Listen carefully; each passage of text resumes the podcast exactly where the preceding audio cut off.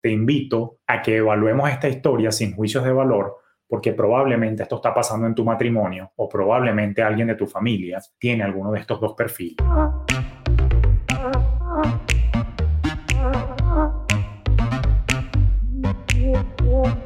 Acércate a las finanzas de manera simple y consciente para que tomes el control y disfrutes tu vida con intencionalidad.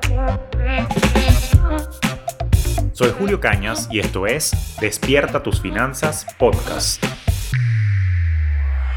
Un espacio con reflexiones, conceptos y tendencias para impulsar tu bienestar financiero en tus propios términos.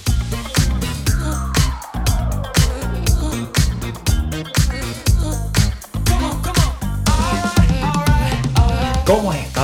Bueno, te doy la bienvenida a este nuevo episodio de Despierta tus finanzas podcast. Y en esta oportunidad quiero continuar con esta onda bioneurofinanciera y contarte una anécdota que nos lleva a un gran aprendizaje para entender la naturaleza, bueno, hay distintas dimensiones, pero una dimensión particular con la cual nosotros nos relacionamos con el dinero y tiene que ver con si tenemos el perfil ahorrador o el perfil dador, dador de dar, ¿no? O de, donar. Pero entonces, la gran pregunta que siempre nos tenemos que hacer, ¿será que tengo perfil ahorrador o donador? ¿Cómo es eso, Julio? Ven que te explico. El detalle es que dependiendo de si tenemos un perfil ahorrador o dador, nosotros vamos a tener mayor o menor propensión a retener dinero y retener la abundancia y sentirnos cómodos con ella. Si tenemos un perfil ahorrador, probablemente sea mucho más sencillo nosotros ahorrar, invertir y acumular si tenemos un perfil dador o donador, vamos a tener inconscientemente algo que trabajar porque nos vamos a encontrar con situaciones en las que nos vamos a tratar de deshacer del dinero porque estamos incómodos con ello. Julio, explícame un poquito más. Bueno, antes de explicarte más, yo quisiera contarte una anécdota o más que anécdota, es historia. Y te voy a abrir a una historia familiar. Ninguna pareja es perfecta, ¿ok? Creo que todos tenemos nuestros aciertos y desaciertos y mis padres no escapaban de ello. Mi padre Pedro y mi madre Neida, unos seres muy amorosos y no me cabe la menor duda porque así me lo demostraron en el tiempo, unos seres muy bondadosos que creían mucho en el amar y servir y no en vano me inculcaron a mí esos valores. Pero como toda pareja perfectible, más nunca perfecta, pues tenían sus diferencias con respecto a abordar ciertos temas que se unen o se entrelazan con el tema del dinero y las finanzas del hogar. Y desde niño yo siempre vi una suerte de antagonismo con un caso particular. Te lo cuento. Mi mamá, Eneida, quien a la fecha de grabación de este episodio todavía vive, vive en Caracas, mami te amo, básicamente es una mujer muy, muy bondadosa. Mi mamá es médico de profesión, se especializó en endocrinología. Ella me tuvo a mí muy joven, así como tuve yo a Diego. Ella me tuvo jovencito, por ende recuerdo inclusive cuando se graduó en la universidad y la vi mucho desarrollarse en el plano profesional. Mi mamá, no es porque sea mi mamá, pero la es que es una mujer súper inteligente y basta con que le parpadees enfrente para que la caraja tenga la habilidad de diagnosticarte qué es lo que te está pasando. Era una mujer muy observadora, pero con una vena social bastante desarrollada, ¿no? Y esto hacía que ella fuese muy sensible a ciertas situaciones, tanto en el plano profesional como en el plano personal. ¿Qué situaciones, Julio? Bueno, que mi mamá, por ejemplo, era de las personas que ella agarraba de su quincena y cuando un paciente no tenía para comprar las medicinas, mi mamá se las compraba.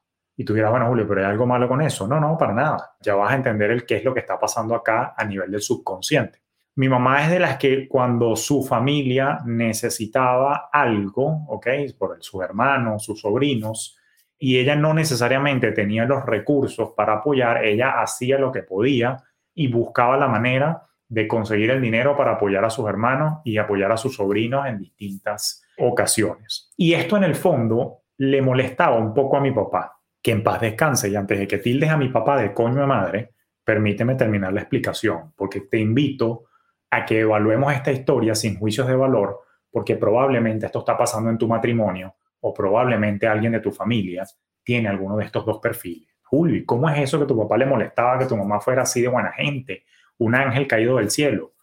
Cuño, porque en el fondo, en la psique de mi mamá, esto era en realidad un rechazo hacia el dinero. En verdad a mi mamá le avergonzaba tener recursos, a mi mamá en el fondo le avergonzaba haber acumulado relativa riqueza, en mi mamá le avergonzaba haber salido de su núcleo familiar, le avergonzaba haber sido la oveja negra que echó para adelante, que se fue del pueblo en que nació y que de alguna manera empezó a surgir, inclusive escaló de estrato social, saliendo de la pobreza en la que venía ella, de su infancia y adolescencia, y de alguna manera pues entrando a la clase media, clase media alta, que es el estrato en el que yo me crié pues gracias a Dios y al esfuerzo de mis padres. Entonces, ¿qué ocurre? Que en el inconsciente había una suerte de voto a la pobreza y había una suerte de fidelidad a la pobreza que hacía que eso, de alguna forma, entre otras cosas, ya se sintiera mal. Pero en verdad, lo que ocurría era que mi mamá tenía lo que yo estoy llamando el perfil dador o el perfil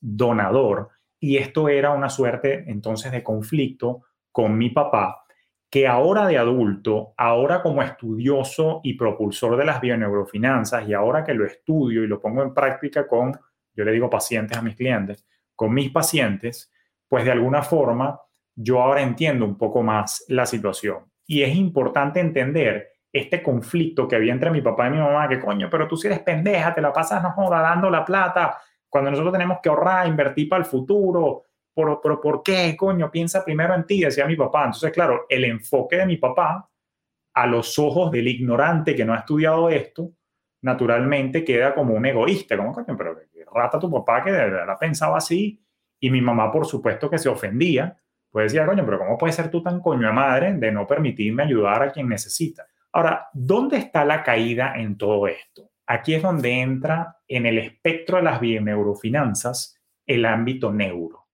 Y es que tenemos que entender desde la neurociencia qué es lo que estaba pasando por el cerebro de mi padre y qué es lo que estaba pasando por el cerebro de mi madre.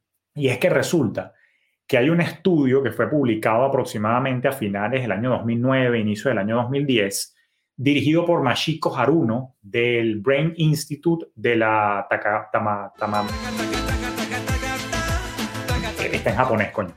Tamagawa University, el Instituto del Cerebro de la Universidad de Tamagawa, y codirigido este estudio por Christopher Firth del University College de Londres, donde ellos hicieron algo súper interesante con imágenes de resonancia magnética y se pusieron a estudiar la actividad de la amígdala cerebral para poder entender las reacciones de las personas ante divisiones o desigualdades en el entorno social. Es decir, qué tan propensas eran las personas a sentir dolor en la amígdala cerebral cuando se les presentaban casos de desigualdad o desventaja social. Qué arrecho y qué interesante ese estudio porque reveló que hay personas quienes tienen el dolor más acentuado en la amígdala cerebral, que es una estructura súper, súper interesante, porque esta amígdala cerebral forma parte de lo que se conoce como el sistema límbico del cerebro, donde su principal función es el procesamiento y regulación y almacenamiento de todas nuestras reacciones emocionales. Entonces, hay personas que concluye el estudio que tienen la amígdala cerebral un poco más sensible a situaciones de desigualdad o desventaja de las otras personas. Mientras hay otras, y me incluyo ahí, que somos un poquito más inmunes. No es que somos coño madres, pero sí como que, bueno, sí, desigualdad, bueno, ok, existe la desigualdad, pero bueno, tengo que resolver primero yo mis peos, pues.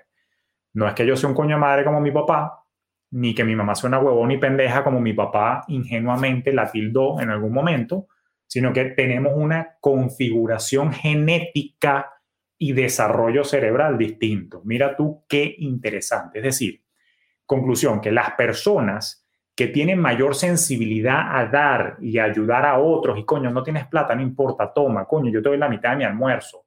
Coño, verga, mi hermano, prima, tío, compadre, comadre, usted no tiene, no importa, tome, yo le ayudo, después vemos.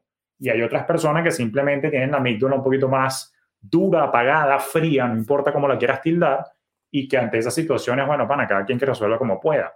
Entonces, no es que ninguno de los dos bandos esté errado, uno tenga la razón, el otro no, sino que estamos configurados genéticamente de forma distinta. Y esto es una vaina que es importantísima entenderla, porque fíjate, al final del día, la persona que tiene perfil donador o perfil dador tiene entonces poca tolerancia a esas desigualdades y tiene la necesidad para poder aliviar el dolor emocional que está sintiendo de hacer una intervención financiera y ayudar a ese tercero, le hace un hermano, hermana, le hace cualquier familiar o inclusive alguna familia, no necesariamente sanguínea, pero de esa familia de vida. Todos tenemos un primo o un amigo que es prácticamente no necesariamente sanguíneo, sino de la vida y ya porque nos criamos juntos, etcétera, etcétera. Entonces, a eso no solamente hay un dolor emocional en la la cerebral, sino que también hay una sensación de culpa, que era lo que le pasaba a Eneida a mi mamá. Que cuño, pana, yo tengo dinero y mis hermanos de repente no les está yendo bien, yo tengo que darle parte de lo que yo gano. Ahora, esto genera una complicación porque mi papá, que era menos sensible a esto, decía, ya va, pero ¿por qué tengo que descapitalizarme yo? ¿Por qué tengo que agarrar yo de mi fondo de emergencia? Que acuérdate que le llamamos colchón de tranquilidad. ¿Por qué tengo yo que dejar de aportar a mis retiros? ¿O por qué tengo yo que dejar de invertir? ¿O por qué tengo yo que dejar de irme yo de viaje porque al otro no le esté yendo bien? En la cabeza de mi papá era como que, bueno, él se la buscó, o sea, si es una persona que no está teniendo ningún tipo de discapacidad funcional, física ni cerebral, no es peo mío que esa persona no le esté echando bola a la vida. Mi papá era un pelo radical con eso y no es ni tan criticable el ver eso. Eso lo hablaremos en otro episodio de cómo aproximarnos a las relaciones familiares y financieras. Pero entonces, esa activación de la amigdala en el caso de mi mamá era lo que detonaba una angustia interna y ella para poder aplacarla sin duda tenía que hacer una intervención y poder entonces utilizar su dinero aún en detrimento de su propio bienestar futuro. Ahora, lo cierto es que lamentablemente te cuento, mi papá falleció en el año 2017, le dio, mi papá tenía una serie de cardiopatías y bueno, después le dio unas infusiones renales y una CB fue lo que terminó de deteriorarlo y bueno, lo llamó Dios a que se fuera a jugar con él allá arriba al cielo.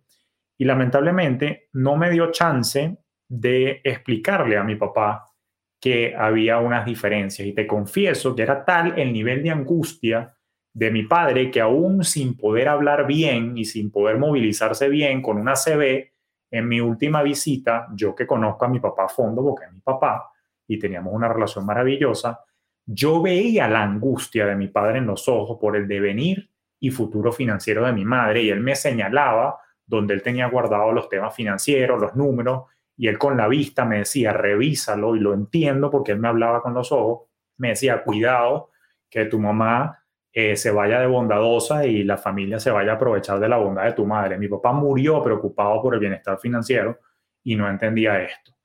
Eh, donde quiera que estés, papá, mi mamá está bien eh, y quiero que sepas que, todo ha salido de, de maravilla, a mi mamá no le falta nada y mi mamá entendió estas cosas también. Ahora, ¿qué aprendizaje hay para ti y para mí, en este perfil de Pedro, que era más ahorrador, en este perfil de Neida, que era más dadora o donadora, ¿qué aprendizaje hay en todo esto? Bueno, que ninguno de los dos bandos está errado. Hay quienes son más sensibles, hay quienes no, pero tiene que haber un punto medio al momento de nosotros manejar nuestro dinero. Yo la solución y aprendizaje que te propongo es muy simple. Fíjate lo siguiente. Independientemente de que tú estés haciendo vida financiera por tu cuenta o lo estés haciendo en pareja, lo importante, independientemente de nuevo del nivel de sensibilidad que tenga tu amigdala cerebral, y para poder reconocerla simplemente es un paseo por las memorias y ve cuál es tu propensión y tendencia. Coño, es verdad, cada vez que un familiar necesita algo, yo soy la primera persona que sale y picha el dinero para que salgan de ese peo. O cuando veo una causa que me enternece, inmediatamente soy el que salgo a hacer la donación. Si eso lo haces consistentemente, probablemente ya eres de perfil donador. Si eres alguien que eres relativamente inmune a esas cosas y que no es que no te sensibiliza, pero no sales corriendo a donar o a resolver porque primero te preocupas por ti, probablemente eres de perfil ahorrador, no tienes por qué sentirte como egoísta en ese caso. Pero el primer paso es el autoconocimiento, siempre te lo digo, el autoconocimiento. Reconoce a qué perfil probablemente pertenezcas tú. Y lo segundo, independientemente de tu perfil, hay que reconocer que es así como cuando vamos en un avión, que a ti te dan las instrucciones de seguridad y te dicen, en caso de una turbulencia y que se desplieguen las máscaras de oxígeno, lo primero que tienes que hacer es ponerte la máscara tú antes de ayudar a la persona que tiene sentada a la derecha o a la izquierda acá en el avión. Entonces, financieramente hablando, suena egoísta, se puede sentir egoísta, pero lo primero es ponerte la máscara tú, ¿ok? Porque si no, pueden morirse asfixiados todos como unos pendejos por no hacer las cosas de manera correcta. A ver, yo estoy excluyendo de este análisis y de esta aseveración o afirmación que estoy dando cualquier caso digamos, extraordinario donde la persona o el familiar tiene una discapacidad física, motora o cerebral. Eso no, no, no, no estoy hablando de eso. Ahí evidentemente tiene que haber una ayuda. Pero lo que te quiero decir es que en condiciones regulares, en condiciones normales y relativamente estables desde el punto de vista físico y mental de tus familiares, pana, primero te tienes que ayudar tú y primero tienes que velar por tu bienestar presente y por tu bienestar futuro. Ponte la máscara tú antes de ayudar al de al lado.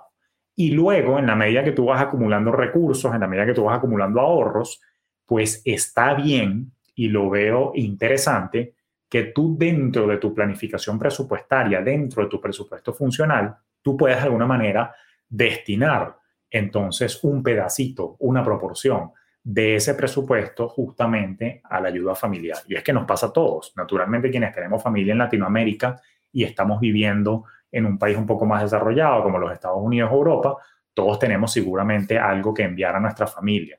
Pero yo no puedo enviar si yo estoy loco mamando y sin amigos como inmigrante, coño, haciendo todo lo posible por, por echar para adelante. ¿Ves lo que te estoy pintando? Ahora, en el caso de la vida en pareja, es importante respetarse, reconocerse y una comunicación asertiva entre los miembros de la pareja para entender. Por ejemplo, hubiese sido muy lindo que yo le hubiese podido explicar esto a mi papá en vida y ayudarlos a ellos a reconciliar ese punto que siempre fue álgido en su relación. Ahora, ellos de alguna manera fueron, si se quiere, maduros para poder sobrellevar esa diferencia en el tiempo, pero lo que a mí me preocupa es que yo he visto en pacientes y clientes que esto puede ser un punto álgido que inclusive resquebraja la relación y puede ser causal de divorcio. Porque coño, que tú eres pendejo de la pasas ayudando a tu familia y la otra persona no está de acuerdo y esta persona, por supuesto, prefiere ponerse al lado de su familia. ¿Qué bolas tienes tú? ¿Cómo me vas a separar tú de mi familia? ¿Y cómo es posible que tú vayas a decir que yo no los ayude cuando ellos están primero que tú? No sé qué vaina, grandísima coño tu madre. Y viceversa. Entonces, tiene que haber una buena comunicación, tiene que haber una claridad con respecto a las expectativas y la persona de perfil ahorrador tiene que respetar a la persona de perfil dador. Y la persona de perfil dador tiene que entender que su propensión cerebral, su tendencia de su amígdala cerebral, a veces la va, la va a traicionar y esa persona va a terminar dando lo que no tiene en un momento no necesariamente óptimo para las finanzas del hogar.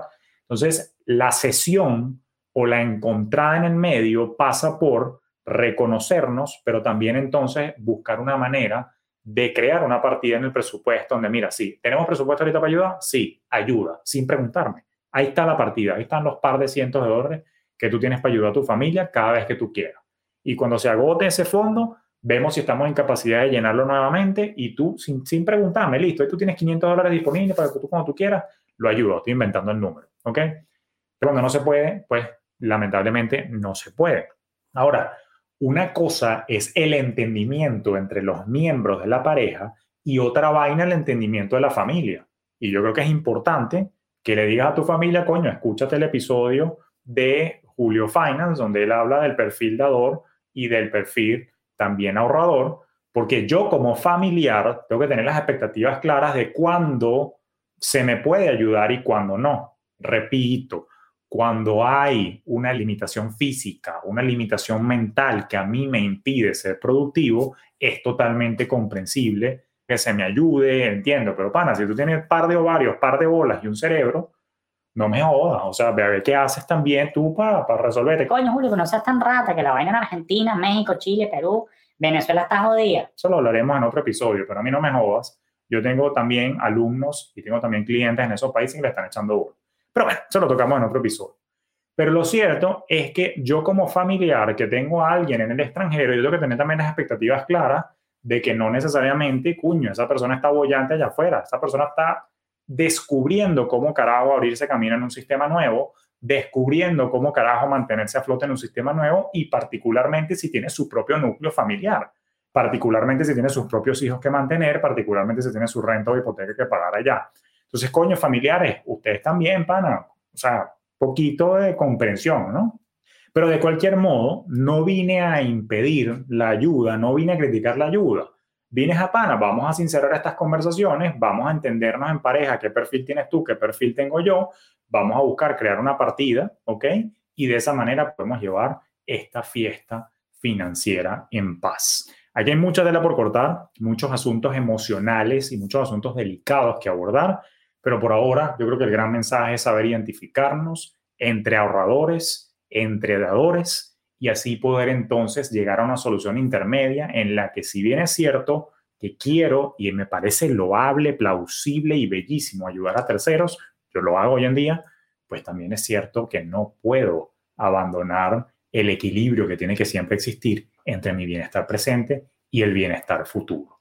Así que dicho eso, te lo dejo acá para la reflexión. Te invito a que, como siempre, pues si te pareció valioso este episodio y quieres que alguien más lo escuche, compártelo en tus historias de Instagram, mándaselo por mensaje, el link a ese familiar o a ese amigo o a ese ser querido que de repente le puede ser súper útil porque capaz está pasando por una situación de pareja parecida a esta. Y acá está la explicación neurocientífica de qué es lo que está ocurriendo. Nadie está dañado, ninguno. El ahorrador no es mejor que el donador o el dador. El dador no es mejor que el ahorrador, es simplemente la configuración genética que traemos que nos dio una reacción ante el mundo particular por la estructura que tenemos en la mitala cerebral.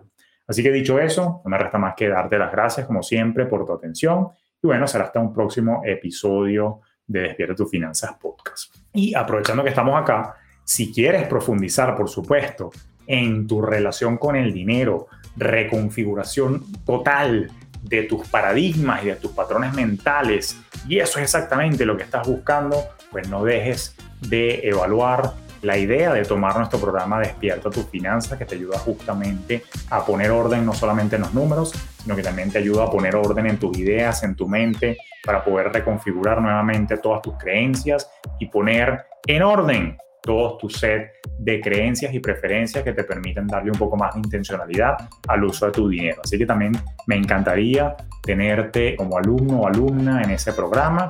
Y bueno, dale un vistazo al link que te dejo por acá abajo en las notas del episodio para que puedas considerar. Así que bueno, te espero en el próximo episodio para que sigamos conversando de finanzas, mentalidad y muchísimo más.